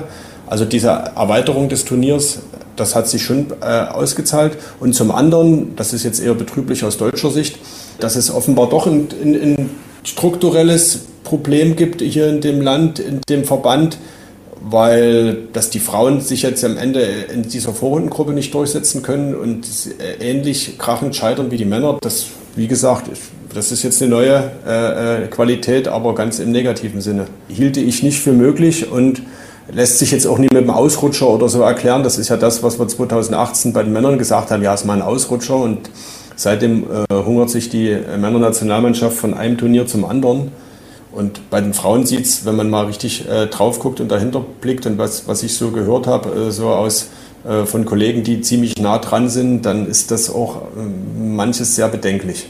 Über das Thema Frauenfußball hier in Dresden haben wir äh, uns unterhalten mit Roland Hönig. Der ist äh, beim führenden Dresdner Frauenfußballverein äh, zuständig. Und äh, da gibt's ja die Komponente, dass äh, Dynamo Dresden, wenn sie denn aufsteigen in die erste oder zweite Liga, mit einem Frauenfußballverein kooperieren müsste oder äh, dass sie eine Frauenabteilung im eigenen Verein haben müsste. Das ist äh, Lizenzbedingung. Deshalb das Thema Frauenfußball heute auch ein Thema bei Schwarz-Gelb, der Dynamo Podcast. Das Interview. Über das Thema Frauenfußball sprechen wir mit einem, der da richtig firm ist. Das ist der erste Vorsitzende beim ersten FFC Fortuna Dresden, Roland Hönig. Roland, guten Tag. Schön, dass Sie da sind. Hallo und guten Tag. Danke, dass ich da sein darf. Zunächst gab es ja am 1. August ein Treffen mit Dynamo Dresden. Man muss vorweg äh, erzählen, dass ein Verein in der ersten und zweiten Bundesliga entweder mit einem Frauenfußballverein kooperieren muss oder eine Frauenabteilung im eigenen Verein haben muss. Das ist Lizenzbedingung für die Erst- und Zweitligisten. Was ist bei dem Treffen am 1. August äh, rausgekommen? Es ging dort überwiegend erstmal darum, dass äh, Dynamo Dresden seinen Mitgliedern äh, präsentieren wollte, in welcher Form man eine Zusammenarbeit umsetzen könnte und kann. Der Grundtenor oder die Grundstimmung beim Treffen war schon, dass viele Mitglieder dafür sind, also dass man sich dem Thema öffnet, mhm. dass man mit der Zeit geht, was viele zitiert haben und natürlich, sage ich mal, dem auch Wohlwollen gegenübersteht. Und letzten Endes lag es jetzt daran, welche Variante wird präferiert. Also es gab drei Varianten, die kurz angeschnitten wurden. Mhm. Variante A, das ist auch die, die ein bisschen intensiver vorgestellt wurde, ist eigentlich die, dass wir unsere Frauenmannschaften ausgliedern bei Fortuna Dresden mhm. und äh, zur SGD mit rübernehmen. Mhm. So dass dann Dynamo zwei eigene Frauenmannschaften hat. Variante B ist die Kooperation mit uns als Gesamtverein, mhm. dass auch der Nachwuchs, sage ich mal, entsprechend ich will jetzt nicht sagen profitiert, aber mhm. viele, viele Vorteile damit hat in der Entwicklung äh, des Fußballs, auch im Nachwuchsbereich. Und Variante C ist eigentlich die, dass Dynamo bei Null anfängt, eine Mannschaft gründet und völlig auf eigenen Füßen erstmal versucht, ja, sich zu entwickeln, eine Mannschaft aufzubauen. Das waren die drei Varianten. Und wo geht die Reise hin? Also äh, entschieden wird das schon im äh, November bei der Jahreshauptversammlung? Entschieden glaube ich noch nie. Entschieden wird erstmal dort, dass die Satzung entsprechend geändert wird, mhm. dass man sich mit äh, Thema Frauen- und Mädchenfußball im Verein beschäftigt und das dann auch in der Satzung so festgehalten wird. Variante A ist natürlich der Favorit. Da geht's aber noch drum, dass natürlich gewisse Dinge noch erfüllt werden müssen, mhm. die auch im Frauenfußball Lizenzbedingungen sind. Um Regionalliga zu spielen, muss ich halt als Verein auch eine Nachwuchsmannschaft besitzen, eine weibliche, also sprich eine U17 oder U15. Und Variante B ist die Kooperation, wie wir sie schon mal vor fast 15 Jahren angestrebt hatten. Das denke ich mal, könnte dann wirklich umgesetzt werden in der Form. Mhm. Und da sind wir jetzt halt noch in Gesprächen und in Abstimmung und das ist aktuell der Stand. Sie haben ja auch ein schwarz-gelbes Herz. Äh, genau. Sie äh, sind ja Anhänger von Dynamo, das darf man äh, so sagen. Wie würden Sie denn aktuell die Zusammenarbeit mit der Sportgemeinschaft in Sachen Frauenfußball beschreiben? Also ich muss sagen, die ist sehr gut. Hm? Also wesentlich besser als vor einiger Zeit, wo halt vieles, sage ich mal, nicht so offen kommuniziert wurde. Es wird auch ganz anders vorbereitet, dass auch die Mitglieder mit ins Boot geholt werden bei dieser Entscheidung, bei dieser Findung, wie man es denn umsetzt. Und da muss ich sagen, wir sind im offenen Dialog, man tauscht sich aus, man hat auch keine Hemmschwellen, wo man sagt, über irgendwas sollte man jetzt gar nicht reden oder das wird jetzt gar nicht betrachtet. Also da wird wirklich von beiden Seiten Input gegeben und ja, ich finde den Austausch sehr gut und die Zusammenarbeit entsprechend auch. Das merkt man schon ganz deutlich, dass gerade bei den Erst- und Zweitligisten das Thema Frauenfußball in den letzten Jahren auch forciert wurde. Entweder mit einer Kooperation, aber meistens eben auch mit einer eigenen Frauenfußballmannschaft. Also all die Teams, die aktuell momentan in Deutschland führend sind, sind ja eigentlich Mannschaften, die auch eine Männermannschaft haben. Genau, also das ist deutlich auch geworden in der Entwicklung der letzten Jahre. Das war halt vor einiger Zeit noch nicht so extrem mhm. zu sehen. Aber das ist halt der Lauf der Zeit und natürlich auch die Vorgaben der DFL entsprechend, dass man sich dem Thema öffnet und man sieht halt, wie Torpine Potsdam, die halt noch auf eigenen Füßen stehen wollen, hat es halt jetzt auch irgendwo erwischt, dass es sportlich nicht so weitergeht. Und die müssen sich entsprechend wahrscheinlich auch Gedanken machen. Hertha BSC hat es nur umgesetzt mit Hertha Zehlendorf, die bislang auch immer eine eigene Frauen- und Mädchenabteilung hatten. Also da gibt es dann gute Beispiele, wo es funktioniert. Und dementsprechend auf so ein Pferd sollte man am Ende auch setzen mhm. und entsprechend auch so vorangehen. Sie haben noch dieses Alleinstellungsmerkmal und sind damit auch so quasi in Sachsen als Regionalligist, über die Regionalliga sprechen wir gleich, auch ein Verein, der damit alleine dasteht, oder? Genau, also wir sind in Sachsen in dem Bereich wirklich äh, allein unterwegs, dass man von den Bambinis bis zu den Frauen in jeder Altersklasse mindestens eine Mannschaft äh, aufstellen kann und dementsprechend auch die Mädels da fördern kann.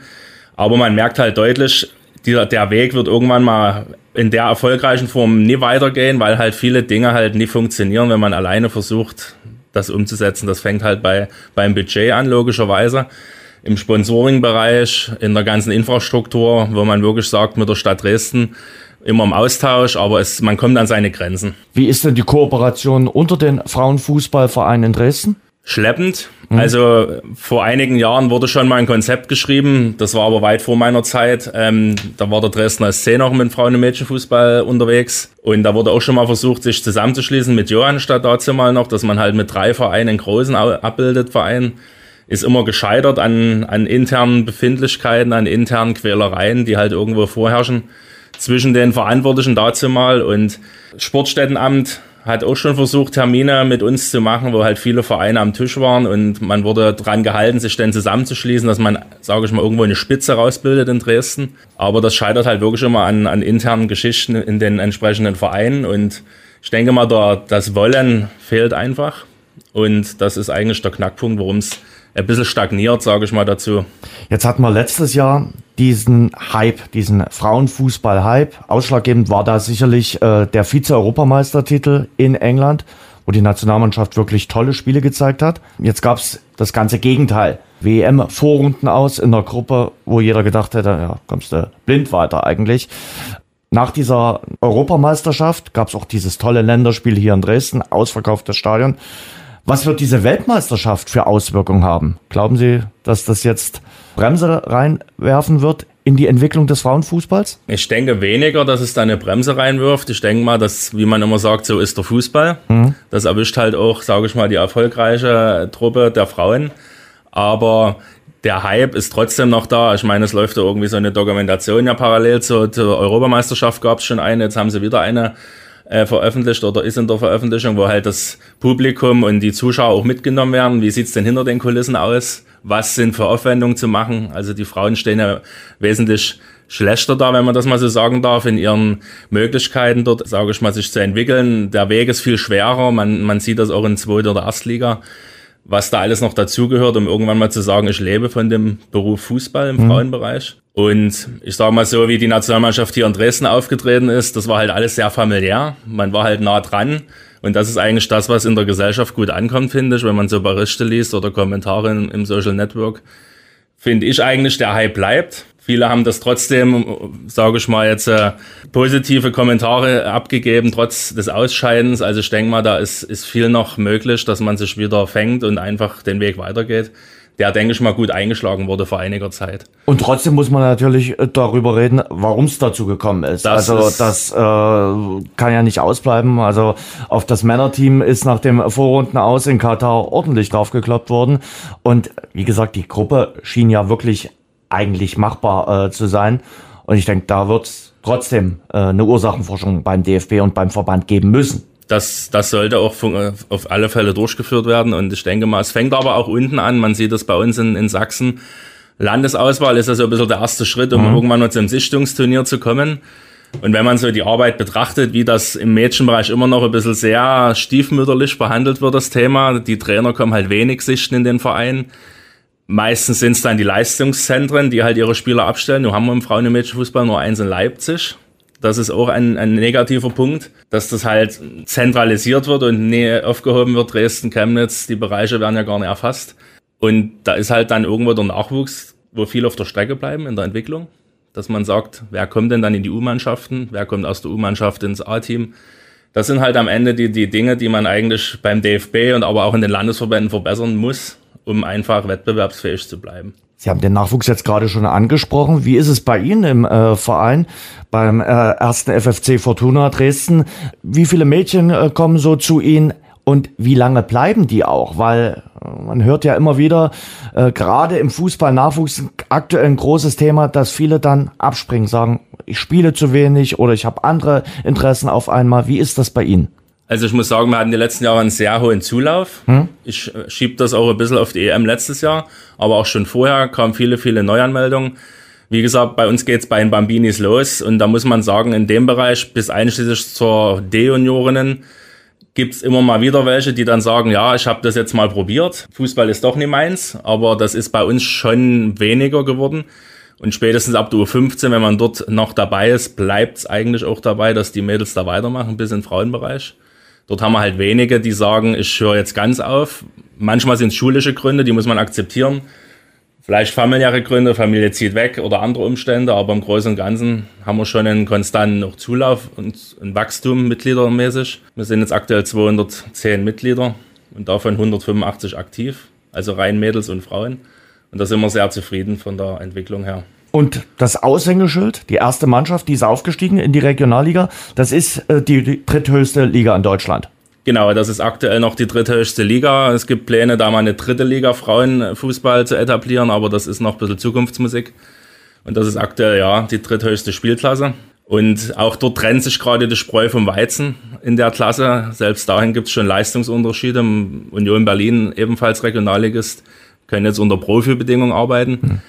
Das sind halt dann die Unterschiede schon in der Spielklasse. Da, da ist schon, sage ich mal, eine zweigeteilte Liga, aber wir kämpfen uns halt durch mit den Mitteln, die wir haben. Was verdient denn äh, die Spielerin in der dritten Liga beim ersten FFC Fortuna äh, Dresden? Also ich sag mal, der Drittligaspieler bei Dynamo Dresden, der verdient auf jeden Fall ein schönes stattliches Sümmchen.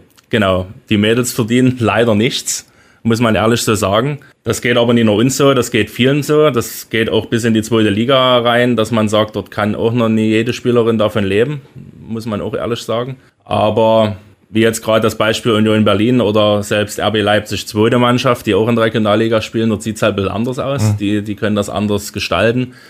Und da ist schon ein, ein kleines dreistelliges Sümmchen bei manchen Spielerinnen machbar, aber bei uns gar nicht dran zu denken. Wie wird das Ganze finanziert? Über Sponsoren, über Mitgliederbeiträge? Genau, Sponsoren, Mitgliederbeiträge, das eine oder andere über Fördergelder, Projektförderung, die es halt, Möglichkeiten, die es halt so gibt im Vereinswesen. Das sind eigentlich die drei Säulen, wo wir unsere Gelder generieren und natürlich immer hausieren gehen müssen. Wenn es irgendwo klemmt, wenn man sich mal was leisten will, was für die Entwicklung gut tut, dass man wieder Sponsoren sucht oder schon bestehende Sponsoren nochmal fragt, können wir nochmal irgendwie drüber sprechen, wir hätten da eine Idee ja, das sind halt so die drei Säulen, die uns da finanziell stärken. Aber der Saisonauftakt, der war erfolgreich. Als Aufsteiger hat man äh, das erste Spiel gegen Bischofswerda gewonnen. Genau, das war ein guter Auftakt, muss ich sagen, am, am Wochenende jetzt. Und ja, da sind wir halt erstmal glücklich, dass wir die ersten drei Punkte einfahren können, die auch wichtig sind. Gleich vor allem am Anfang. Jetzt kommt die Woche drauf schon Union Berlin, da wird es anders aussehen. Aber das ist dort auch keine Schande, wenn man Punkte liegen lässt, muss man ehrlich dazu sagen. Und wir gehen halt den Weg jetzt weiter. Wir nehmen den Schwung aus der Relegation mit. Und das Team ist super zusammengewachsen. Und da wollen wir so weitermachen. Wo kann man den Mädels zuschauen? Wo wird gespielt und wann sind die Spieler? Grundsätzlich spielen wir immer sonntags auf der Wurzner Straße aktuell wenn das Heinz-Steier-Stadion mal fertig wird, dann sind wir wieder dort zurück, wo wir schon mal die letzten Jahre auch gespielt haben. Und ja, Regelanstoßzeit ist 14 Uhr, aber aktuelle Sachen findet ihr mal auf der Homepage bei uns, weil manche Spielzeiten sich nochmal leicht verändern können. Ansonsten sonntags Wurzner Straße. Wir freuen uns über jeden, der kommt sagt Roland Hönig äh, vom ersten FFC Fortuna Dresden. Er ist dort der erste Vorsitzende und ich würde sagen, wir verlinken natürlich auch die Webseite des Vereins äh, in unseren Shownotes. Danke fürs Gespräch und weiterhin viel Erfolg. Eine gute Saison in der Regionalliga, dass es was wird mit dem Klassenerhalt. Dankeschön. Ich danke auch. Danke kurz nochmal an euch beide gefragt. Wie seht ihr den Frauenfußball hier in Dresden? Wie seht ihr die Konstellation äh, für Dynamo? Ich glaube, das hat, ich sag mal, der gemeine Fan, der bei Lukas gestern im Familienblock steht, wahrscheinlich noch gar nicht so auf der Agenda, dass äh, Dynamo sich da auch im Thema Frauenfußball bewegen muss, wenn sie denn aufsteigen. Ich glaube, auf dem Schirm haben das tatsächlich noch nicht so viele sie das dann müssen.